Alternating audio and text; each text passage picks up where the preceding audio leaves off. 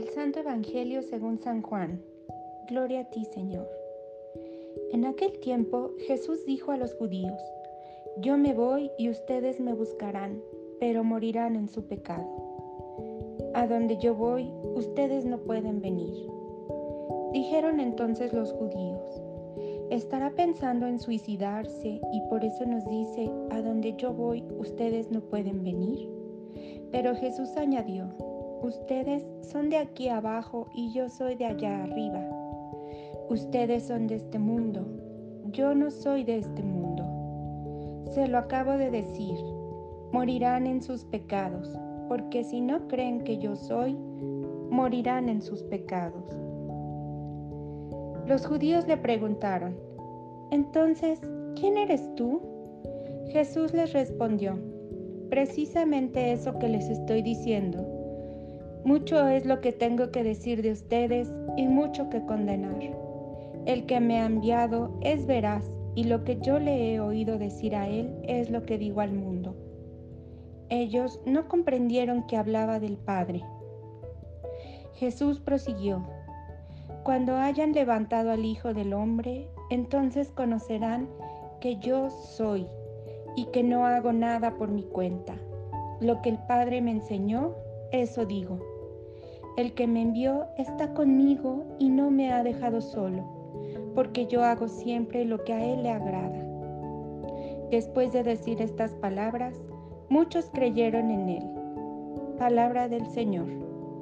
Gloria a ti, Señor Jesús. Morirán en su pecado.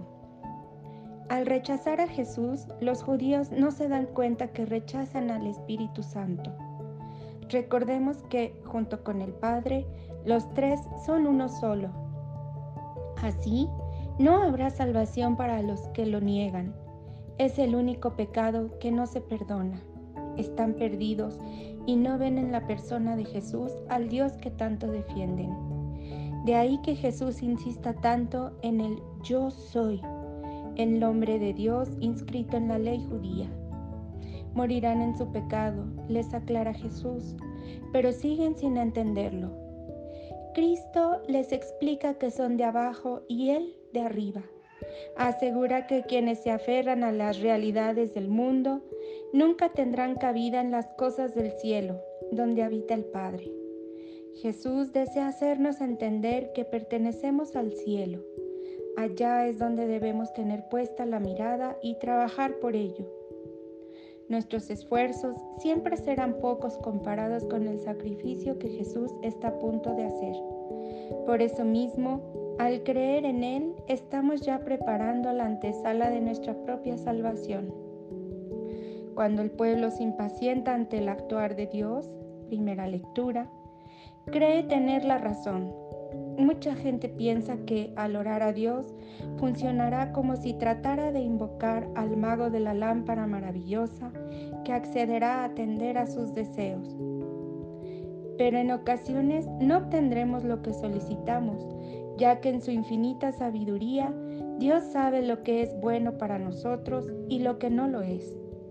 Él puede aleccionarnos y mostrarnos su enseñanza como cuando a un niño se le aplica una sanción para que aprenda su lección.